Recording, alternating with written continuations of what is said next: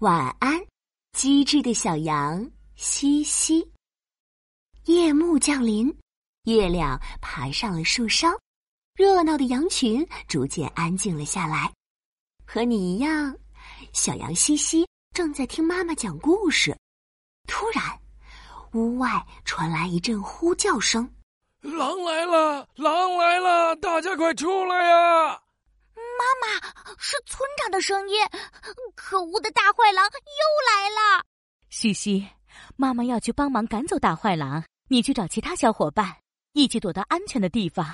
羊村的大人们集合在一起，有的拿着火把，有的敲着锣打着鼓，有的拿着棍子扛着石头，大家一起跟大坏狼搏斗。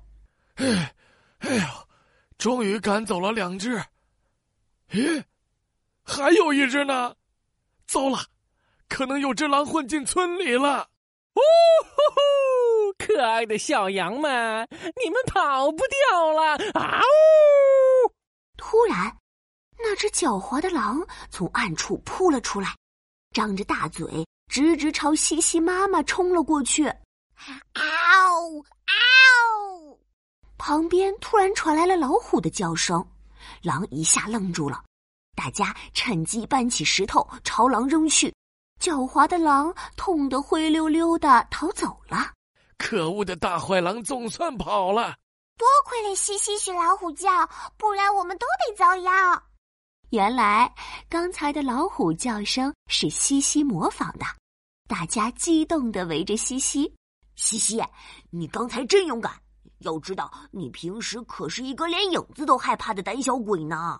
哎，没没什么，我只是突然想到，狼可能会害怕大老虎。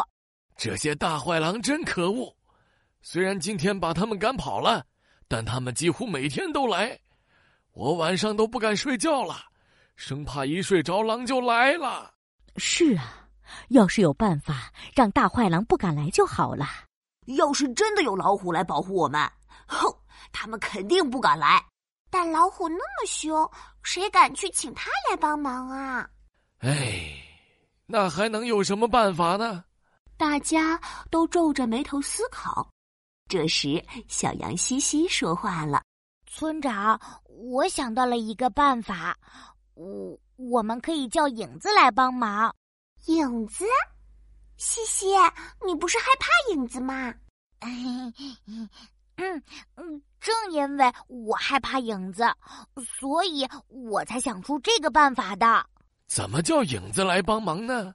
我们可以做一些老虎牌子立起来，夜里用火把照着这些牌子，把老虎的影子投在墙面上，然后我们学老虎叫，嗷呜嗷呜，这样就能让大坏狼以为老虎就在我们村里呢。大家听了都觉得是个好办法。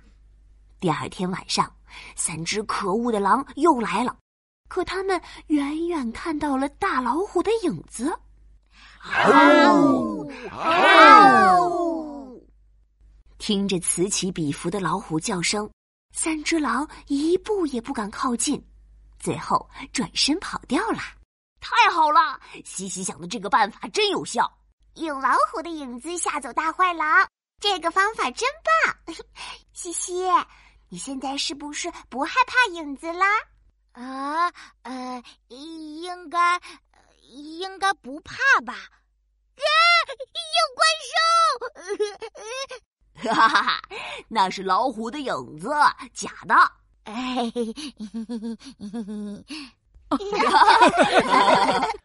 大家都哈哈笑了。